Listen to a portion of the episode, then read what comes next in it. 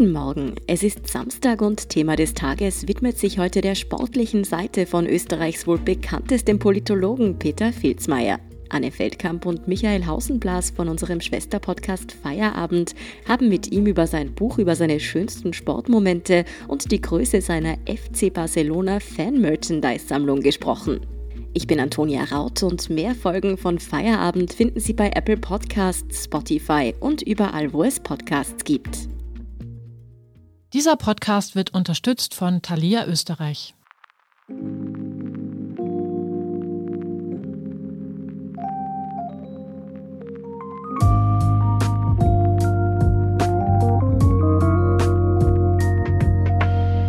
Hallo und willkommen zu Feierabend, dem Standard-Podcast mit Prominenten. Ich bin Michael Hausenblas. Ich bin Anne Feldkamp. In diesem Podcast laden wir alle zwei Wochen interessante Menschen ein, die Sie vielleicht schon aus Funk und Fernsehen kennen. Wir sprechen mit ihnen nicht nur über ihren Beruf, sondern auch darüber, wie sie ihre Zeit nach der Arbeit verbringen, wie sie die Hürden des Alltags meistern und was sie sich als Privatpersonen über aktuelle Themen denken. Heute wollen wir mit dem Wiener Politikwissenschaftler Peter Filzmeier über Sport sprechen. Den meisten sind seine politischen Analysen ein Begriff. Im vergangenen Jahr hat er sich mit einem Buch als Sportfan geoutet. Apropos Feierabend. Auch wenn das jetzt klischeehaft klingt, ich hätte Sie in Ihrer Freizeit eher in einem Ohrensessel gesehen und politische Bücher lesen, vielleicht eine Pfeife rauchen. Dabei sind Sie ein großer Sportfan. Das bin ich und jetzt bin ich fast ein bisschen betroffen, was Sie ungewollt uncharmant über mein Alter denken, vom Pfeifenraucher bis Ohrensessel. Also auch die Politikwissenschaft ist schon im Digitalisierungszeitalter angekommen und ich gebe zu, Bücher sind für mich unverändert etwas Mythisches.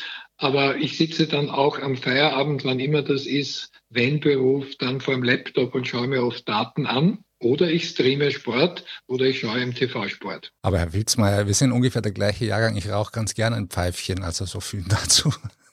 Auch das war nicht persönlich gemeint, obwohl ich auf der für den Sport gesünderen Seite bin. Na, auf jeden Fall.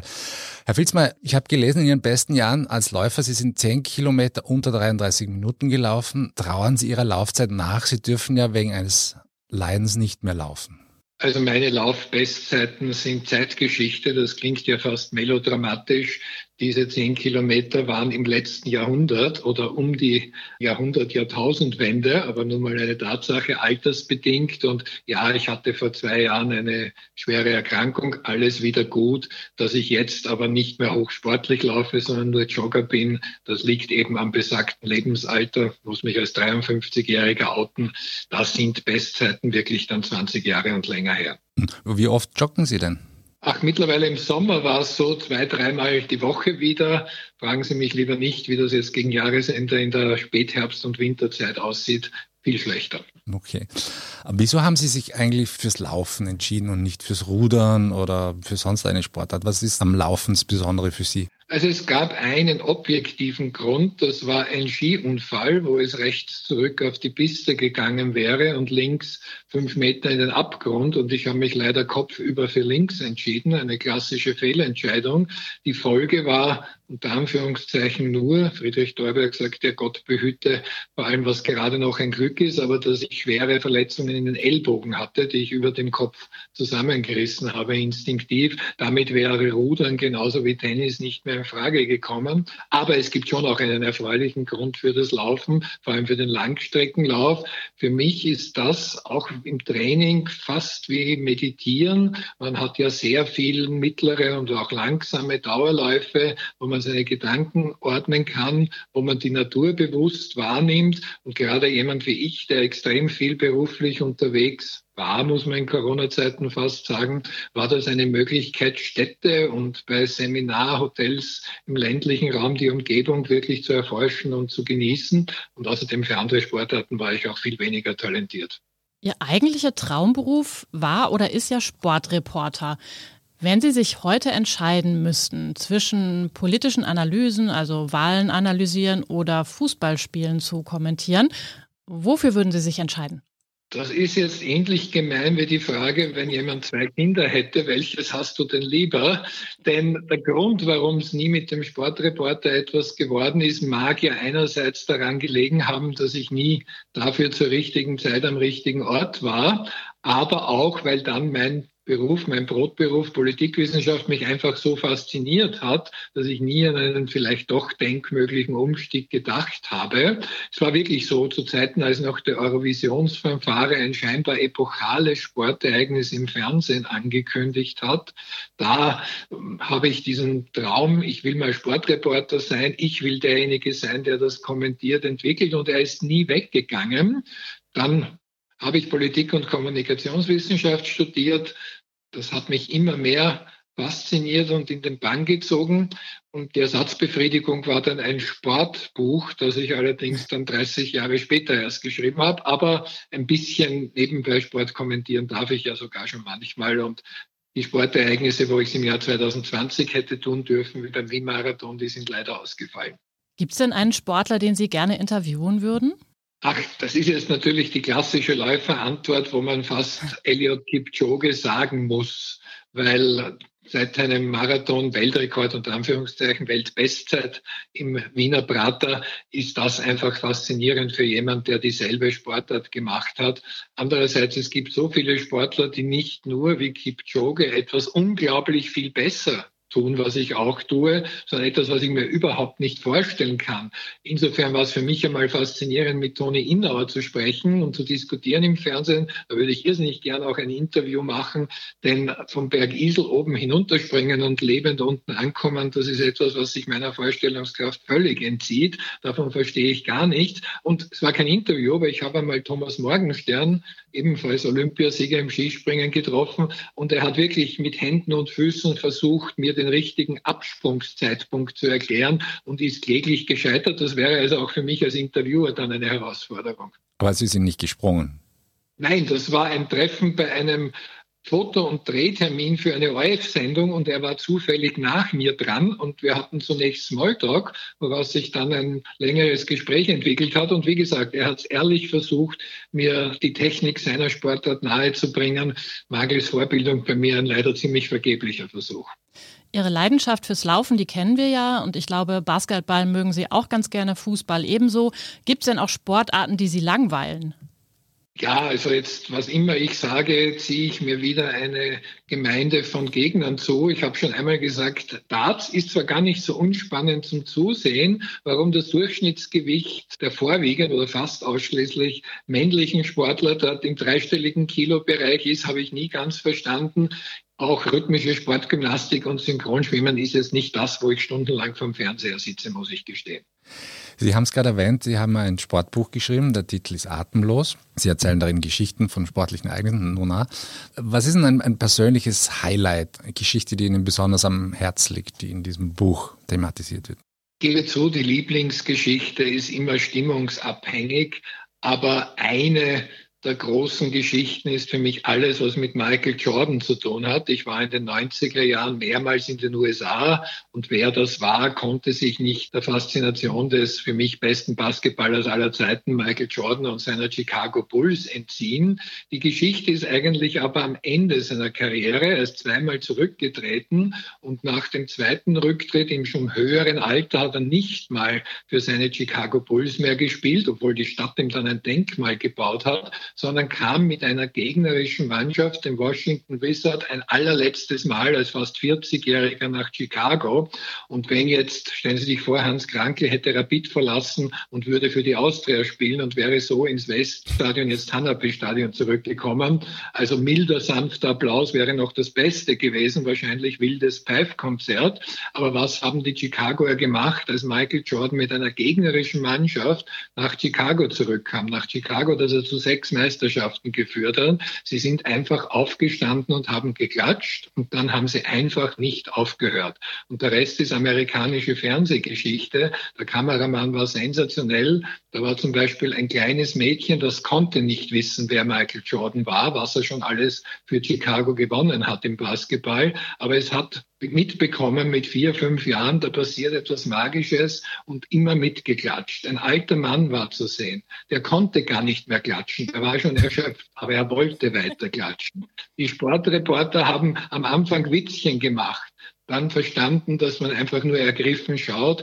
Und für mich war die Stimmung so, wenn nicht Michael Jordan irgendwann nach langer, langer, langer Zeit, es waren die längsten Standing Ovations in der Sportgeschichte, ein Mikrofon ergriffen hätte und diesen Applaus gestoppt hätte und sich bedankt hätte, die würden heute noch dort stehen und klatschen. Sehr gut. Fällt mir gerade ein, ich habe eine Tasse von den Chicago Bulls. Wie auch immer. Herr Filzmeier, in Ihrem Job als Politologe sollten Sie neutral agieren. Wie sieht denn das bei Sportereignissen aus? Brüllen Sie mal vor dem Fernseher bei einer Sportübertragung oder springen Sie aus dem Sessel auf? Also was die Neutralität betrifft, hätte ein Psychologe seine helle Freude an mir, weil während ich im Fernsehen als Politikwissenschaftler natürlich nach bestem Wissen und Gewissen und Datenlage objektiv analysieren soll, tue ich das beim Sport überhaupt nicht. Ob abseits ja oder nein, das hängt davon ab, ob es meinem FC Barcelona nützt oder schadet. Wenn es ihm schadet, dann ist im Zweifelsfall immer abseits. Was das Schreien betrifft, ja, auch das gibt es sogar zu Hause vor dem Fernseher. In ganz jungen Jahren kann ich ich mich erinnern, mussten meine armen Teddybären als Maskottchen Widerwillen herhalten. Und das war ein verdammt harter Job für die, weil die wurden zwar unglaublich geherzt, wenn meine Mannschaft da gewonnen hat, aber wehe, wenn nicht, dann waren sie natürlich auch schuld. Und im Freundeskreis, wo man dann doch schreit, macht das ja auch erst wirklich Spaß. Aber Sie haben keinen Bären den Kopf abgerissen. Nein, sie haben es alle überlebt. Sie schauen aber, sagen wir es freundlich, zerliebt aus. Aber vielleicht waren ein Teil der Wunden, die sie davongetragen haben, doch bei einem Sportereignis und nicht durch das Zerlieben durch den damals kleinen Peter. Es gibt in der Politik ja einige prominente Quereinsteiger aus dem Sport, zum Beispiel Wladimir Klitschko oder Arnold Schwarzenegger oder eben Pelé, der war, glaube ich, in Brasilien Sportminister. Was haben denn eigentlich Sport und Politik gemein?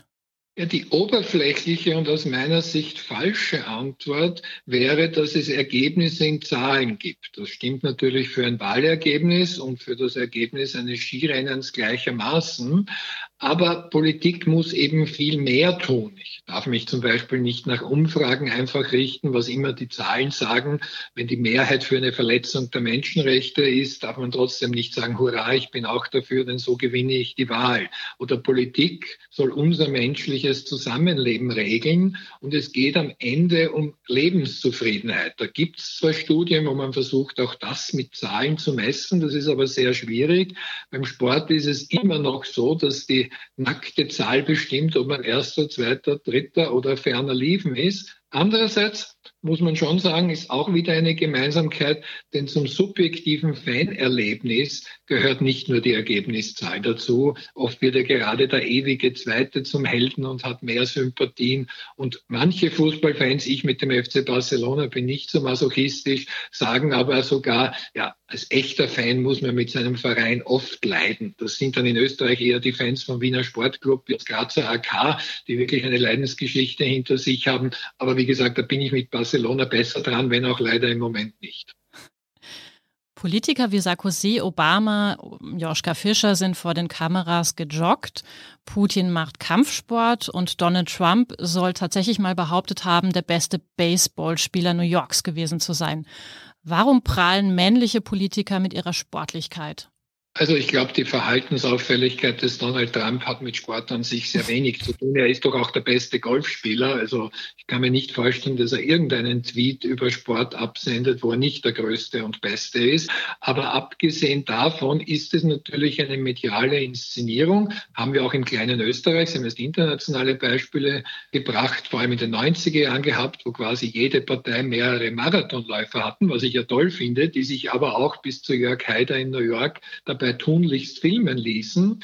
Es ist einerseits die Botschaft, die ein bisschen paradox ist. Ich bin einer von euch gerade für den Marathonläufer, das sind immer mehr, ist aber doch eine Minderheit, stimmt das nicht.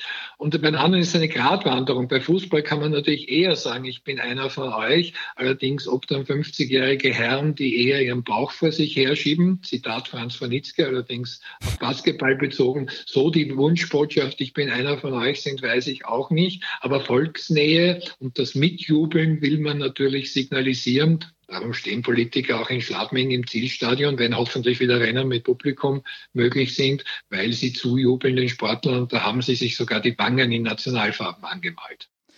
Ich habe so ein bisschen rumgegoogelt und rumgeschaut und habe verzweifelt nach Politikerinnen geschaut, die sich sportlich irgendwie hervortun. Sind das vor allen Dingen die Männer, die sich so inszenieren?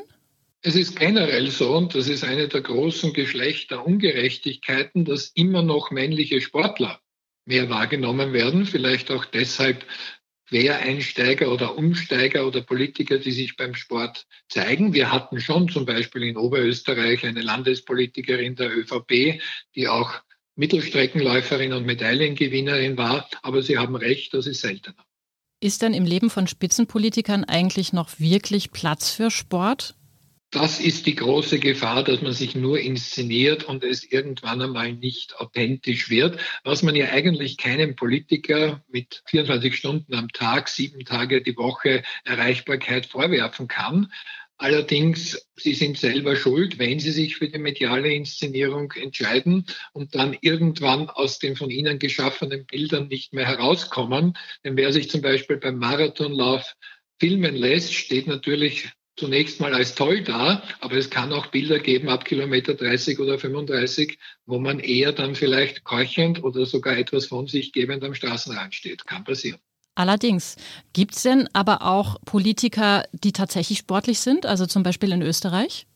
Also das mit den Marathonläufern zum Beispiel, da kenne ich mich natürlich am besten aus, das hat tatsächlich gestimmt. Nicht nur Jörg Haider, sondern von der SPÖ Josef Schapp, von der ÖVP der ehemalige Wirtschaftsminister Martin Bartenstein oder auch der Tiroler Landeshauptmann Günther Platter sind tatsächlich Marathons gelaufen und viele, viele mehr starten bei kleineren Volksläufen. Auch das gekickt wird, das weiß zumindest der FC Nationalrat, der sogar eine sehr, sehr ehrgeizige Mannschaft hat. Und wir hatten auch eine einen Eck-Schiefer-Olympiasieger Patrick Ortlieb, der allerdings mit weniger Erfolg in die Politik gegangen ist für die FPÖ wiederum. Also Sportler und auch Sportlerinnen haben wir da auch tatsächlich quer durch alle Parteien. Der Ortlieb hat angeblich nicht einmal das Parlament gefunden, als er das erste Mal nach Wien kam.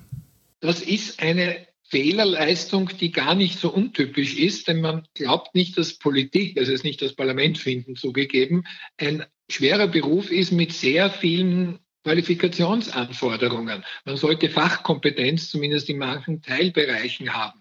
Man sollte, wenn man ein höheres Amt bekommt, Organisationskompetenz für einen Bereich haben. Man muss Kommunikationskompetenz haben, wo man schnell feststellt, dass das Interview mit einem Sportreporter doch weniger konfrontativ ist als mit Armin Wolf in der Zeit im Bild 2. Es sei denn, man ist gerade beim Doping erwischt worden, aber im Normalfall nach Sporterfolgen natürlich nicht. Und all das in der Fülle Qualifikationen. Warum sollte das, das ist nicht gegen Patrick Ortlieb gerichtet, ein Quereinsteiger aus dem Sport haben? Warum sollte der wissen, wie man mühsam auch innerhalb der eigenen Partei Mehrheiten für irgendetwas findet, was man noch alles an Rahmenbedingungen beachten muss und so weiter und so fort? Wie fit müssen denn Politiker heute sein? Also könnte so ein Dauerpatient wie John F. Kennedy heute noch Präsident werden? Ich weiß nicht, ob Kennedy das richtige Beispiel ist, denn einerseits aufgrund seines chronischen Rückenleidens und damit auch chronischer Medikamente, die er genommen hat, passt er natürlich nicht in das Klischee des jungen, fitten Politikers. Andererseits gerade er hat sich jugendlich braun gebrannt und so weiter möglichst gezeigt, hat, so sagt die Legende, stimmt von der Politikforschung nicht ganz, die Fernsehdiskussion mit Richard Nixon, der geschwitzt hat, bleich aussah, gewonnen und deshalb angeblich auch die Wahl gewonnen. Also Kennedy hat da was dagegen getan. Aber man kann natürlich einerseits sagen, jemand wie Helmut Kohl würde der noch gewählt. Da hat Gerhard Schröder mit einer Negativkampagne, die ihn als Birne dargestellt hat, aus dem Amt gefegt. Aber es gibt auch Gegenbeispiele. Wo ist die Sportlichkeit von Angela Merkel? Und es gibt kaum jemand, der so viele Wahlen in Deutschland so klar gewonnen hat in der jüngeren Vergangenheit wie sie. Aber der Kennedy war ein begeisterter Segler. Das weiß ich jetzt. Das ist ein anderer Punkt, den ich spannend finde. Man sollte sich sorgsam überlegen, auch bei welchen Sportarten man sich zeigt. Eigentlich hat Kennedy etwas riskiert, mit dem ich zeige mich beim Segeln, denn das hat schon den Beigeschmack das von Militär. Militär. Das mhm. tun nur Leute, die sehr viel verdienen. Also in den USA sollte man eher Take Me Out to a Ball Game singen können und Baseball-Fan sein zumindest, wenn schon nicht spielen, als sich bei Segeln zu zeigen. Aber Trump hat das Golf auch nicht geschadet und mein Problem mit Trump ist auch nicht sein Golfspielen. Ja, wir machen jetzt eine kleine Pause und klären nach dieser Pause, ob Peter Filzmeier auch sowas wie Faulheit kennt.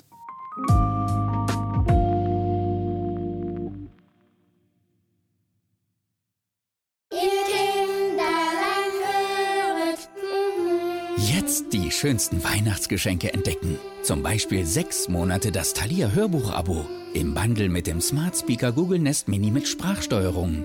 Für nur 59 Euro. Jetzt bei Thalia. Thalia. Welt bleibt wach.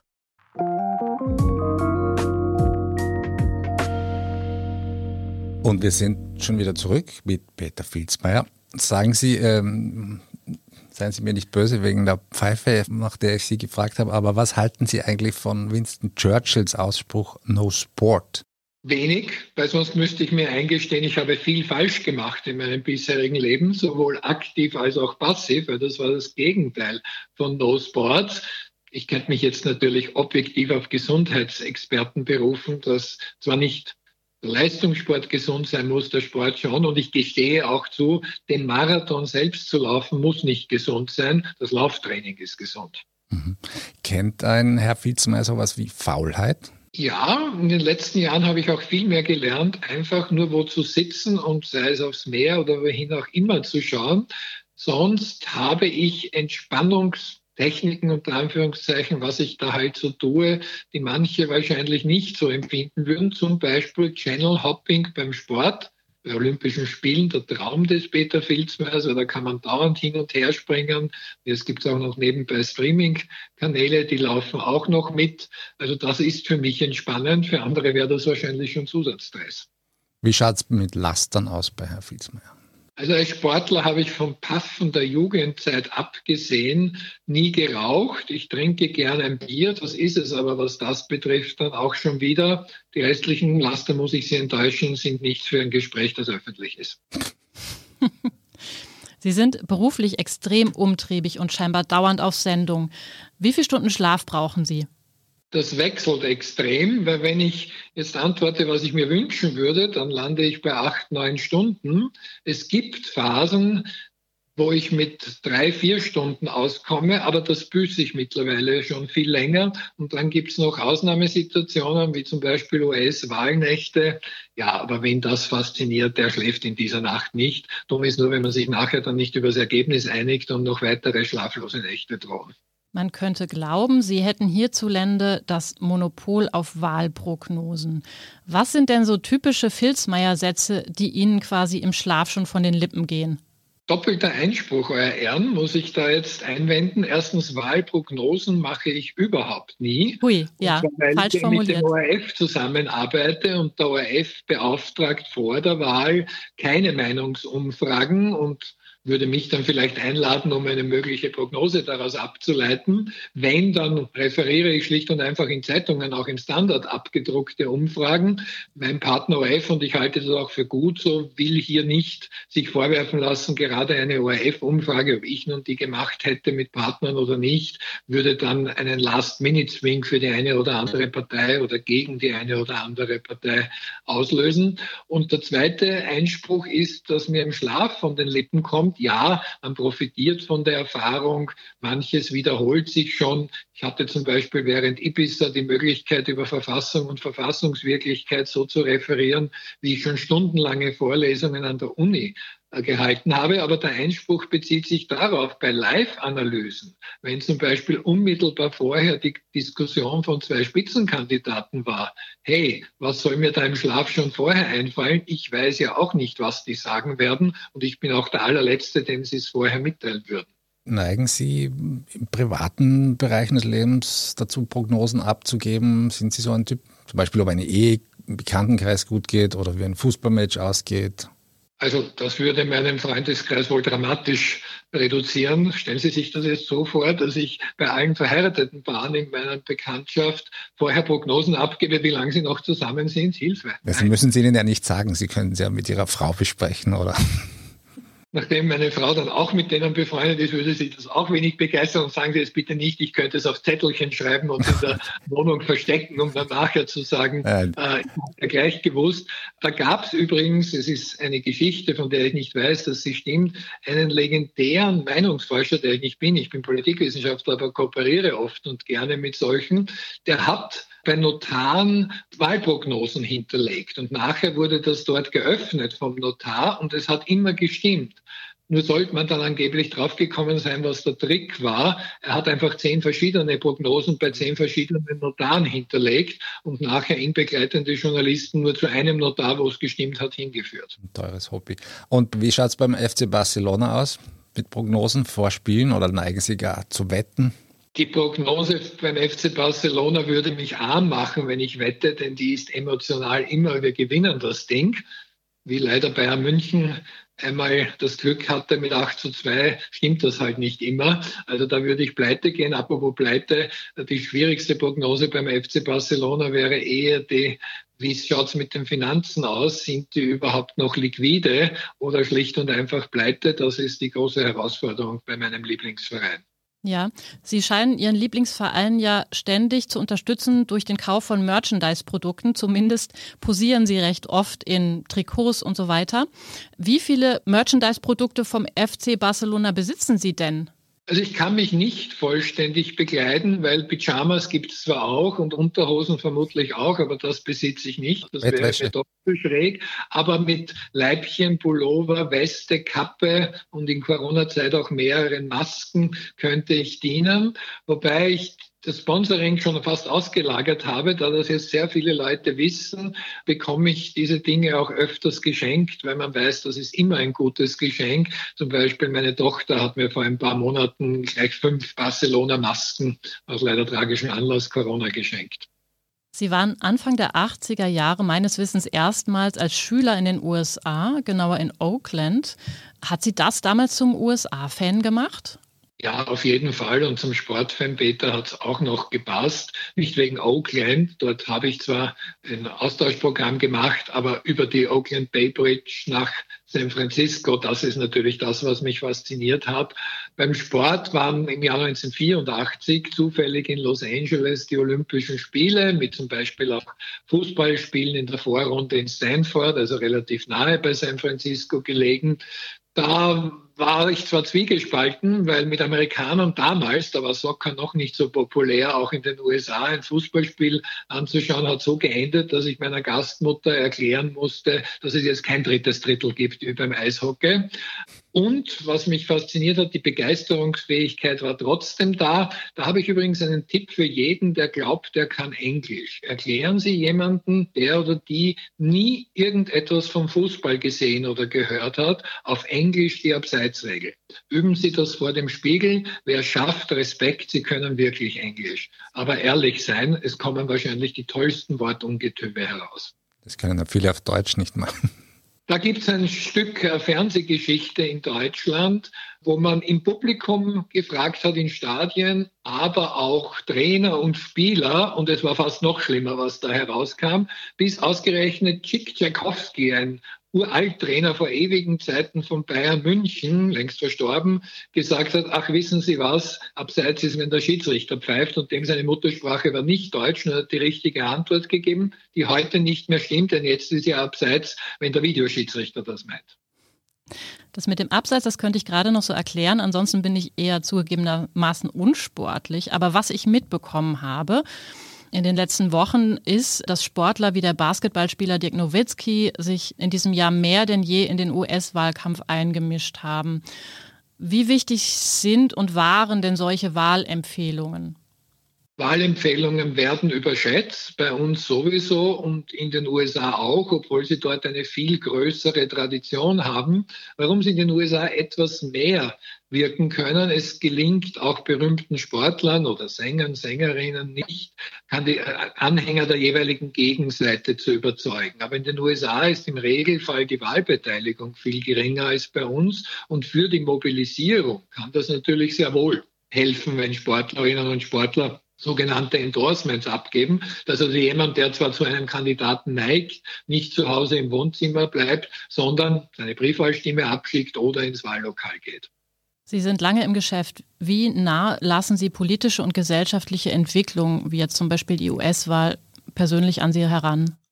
Da kann ich mich auch emotional auf keinen Fall entziehen und das will ich auch nicht. Denn bei manchen Auftritten von Donald Trump endet ja auch die klare Analyse, was sich nur auf Daten und Fakten bezieht, weil er einfach mit falschen Informationen arbeitet. Und wenn jemand nur Unterstellungen macht, beispielsweise anderen gegenüber oder ja im Grunde wüste Beschimpfungen, dann muss einen das auch persönlich entören, sonst wäre ich ja nicht der Mensch, Peter Filzmeier. Man muss aber dann natürlich auch differenzieren, wo ist es sein Recht, etwas zu beeinspruchen und so weiter. Und wir wissen, Herr Filzmeier, Sie müssen weiter zum nächsten Termin. Vielen Dank für das Gespräch. Ich bedanke mich herzlich. Vielen Dank auch Ihnen, liebe Hörerinnen und Hörer, fürs Dabeisein. Wenn Sie auch unsere nächsten Folgen nicht verpassen wollen, abonnieren Sie uns am besten bei Apple Podcasts oder Spotify. Unterstützen können Sie uns mit einer 5-Sterne-Bewertung. Das war Feierabend, der Standard-Podcast mit Prominenten. Tschüss und ciao.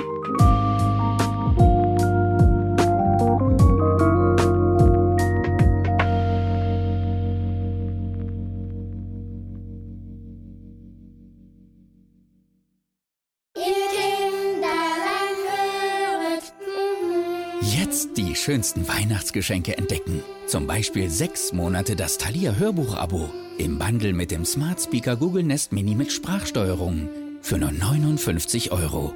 Jetzt bei Thalia. Thalia. Welt bleibt wach.